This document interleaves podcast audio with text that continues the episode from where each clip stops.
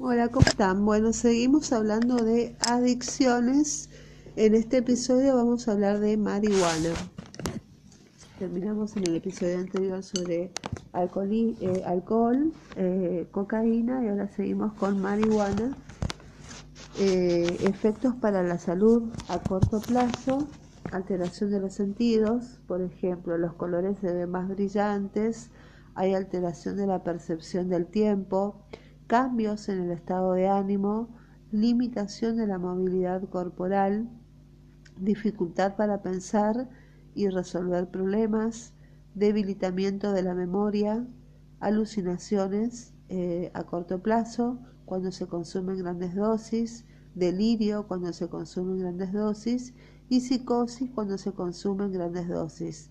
Y a largo plazo produce problemas de salud mental, tos crónica o infecciones respiratorias frecuentes. Y en la juventud hay una posible pérdida de puntos de coeficiente intelectual cuando el consumo es repetido. Otros problemas eh, de empezar en la adolescencia eh, en la salud, bueno, en el embarazo, por ejemplo, en los recién nacidos con problemas de atención. Eh, una embarazada que consume marihuana tiene, eh, eh, tiene bebés nacidos con problemas de atención, de memoria, de capacidad de resolver problemas. La marihuana asociada en combinación con el alcohol, hay un aumento de la frecuencia cardíaca y de la presión arterial mayor retraso del procesamiento mental y el tiempo de reacción y los síntomas de abstinencia son irritabilidad, dificultad para dormir, reducción del apetito y ansiedad. Dentro de las alteraciones mentales, el consumo prolongado de marihuana ha sido asociado con síntomas mentales como alucinaciones temporarias, paranoia temporaria, intensificación de los síntomas en los pacientes de esquizofrenia, que es un trastorno mental grave con síntomas como alucinaciones, paranoia y pensamiento desorganizado. Bueno, vamos a pasar a las benzodiazepinas. Las benzodiazepinas de uso frecuente, a veces abusivos, son utilizadas como miorelajantes, ansiolíticos, antiepilépticos y anestésicos y su uso debe ser limitado y controlado porque son drogas con potencial adictivo. La clasificación de benzodiazepinas tenemos las de acción larga que son, tienen un efecto de mayor a 12 horas, son el diazepam, bromazepam y el flurazepam. Los, las benzodiazepinas de acción inmediata que tienen un efecto de 8 a 12 horas son el clonazepam y el flunitrazepam. Las benzodiazepinas de acción corta, que tienen un efecto de entre 4 a 6 horas, son el lorazepam, temazepam y oxazepam. Y los de acción ultra corta tienen una vida media inferior a 5 horas, son el triazolam y el midazolam. La clínica de la intoxicación con benzodiazepinas.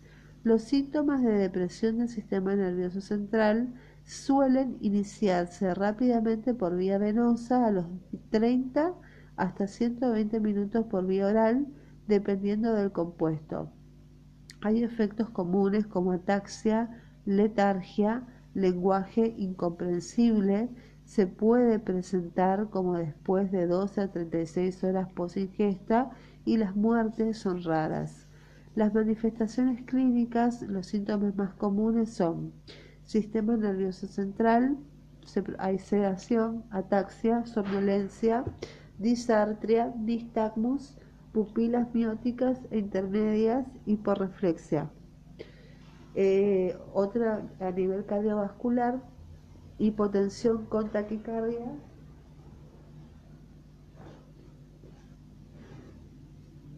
y compensatoria y bradicardia. Otra manifestación clínica gastrointestinal son las náuseas y vómitos. Y otra eh, manifestación es la temperatura, que se produce una hipotermia que ocurre en el 15%. Las manifestaciones clínicas ocasionalmente pueden observarse algunos efectos paradójicos como agresión, excitación, una especie de psicosis o deterioro neurológico importante, siendo ancianos y niños más susceptibles a este tipo de manifestaciones y la inmovilidad prolongada por inconsciencia puede generar rhabdomiólisis o escalas y muy ocasionalmente el compromiso respiratorio desencadena hipoxia y acidemia secundaria. Estas complicaciones son poco frecuentes solo cuando se ingieren benzodiazepinas, pero pueden aparecer con más frecuencia si se ingieren de manera simultánea otras drogas capaces de provocar depresión del sistema nervioso, en especial el alcohol. La depresión del sistema nervioso tiene peor pronóstico en personas de edad avanzada o que han ingerido grandes cantidades del fármaco, en pacientes con enfermedades crónicas, o en aquellos que están tomando medicamentos capaces de alterar el metabolismo hepático de las benzodiazepinas y las muertes causadas solo por sobredosis de, benzodiazepinas son infrecuentes. El diagnóstico se hace por interrogatorio y hay que indagar qué tipo de tóxico tomó, cuál, es la, cuál fue la cantidad ingerida, la hora de la ingesta y el tiempo transcurrido hasta, hasta ahora, eh, la vía de exposición y la razón, si fue intencionada o accidental, y hay que ver si hay alergias eh, y tratamiento médico habitual.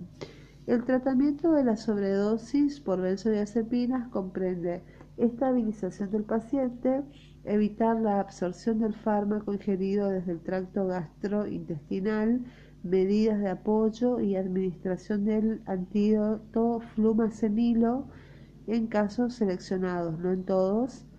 Inicialmente se debe valorar la presencia de complicaciones derivadas de la depresión del sistema nervioso central, se evalúan los signos vitales y la situación respiratoria y se asegura la adecuación de la vía aérea.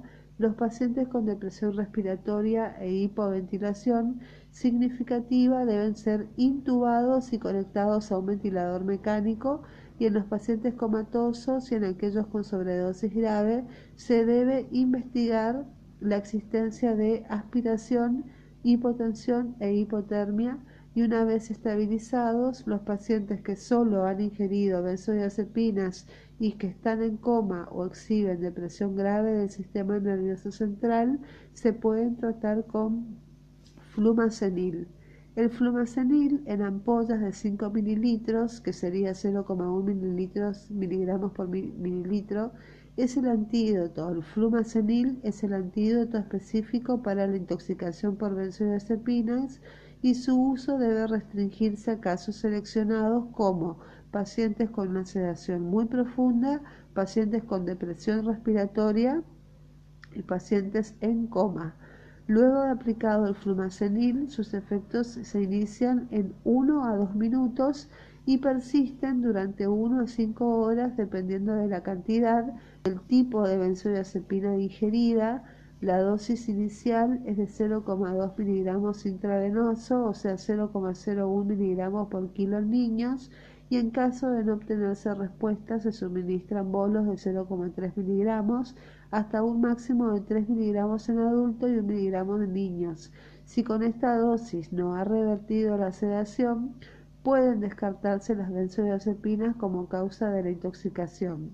Se contraindica la administración de flumacenil en pacientes con convulsiones, con dependencia de benzodiazepinas, intoxicación concomitante con cocaína o antidepresivos tricíclicos. Utilizar la escala de Glasgow para evaluar el nivel de conciencia que se, se basa la escala de Glasgow en la apertura ocular, en la respuesta motora y en la respuesta verbal. La apertura ocular va a ser, si es espontánea, es el mayor puntaje, apertura ocular a la voz, apertura ocular al dolor o sin apertura ocular. La respuesta motora va a ser la mayor, eh, va a ser eh, puntaje de 6, es cuando hay una respuesta motora espontánea y normal. Eh, cuando la el valor de 5 es cuando la, respuesta motora localiza el tacto, respuesta motora localiza el dolor, hay una eh, va a tener un valor de 3 cuando hay una decorticación en la respuesta motora y eh, una decelebración es un puntaje de 2 o cuando no hay respuesta motora se le da el puntaje de 1. Después tenemos la respuesta verbal. Tenemos la respuesta verbal bien orientada o eh, el paciente contesta bien orientado, quiere decir que eh, tiene un puntaje mayor de 5. Cuando la respuesta es confusa es el valor de 4. Cuando la respuesta verbal son palabras inapropiadas, eh, puntaje de 3. Cuando la respuesta verbal son sonidos incomprensibles, valor de 2. Y cuando no hay respuesta verbal se le da un, valor de 1. Muy bien. Esto es todo con respecto a benzodiazepinas y eh, marihuana. En el próximo episodio seguiremos con síndrome confusional y demencia. Muchas gracias.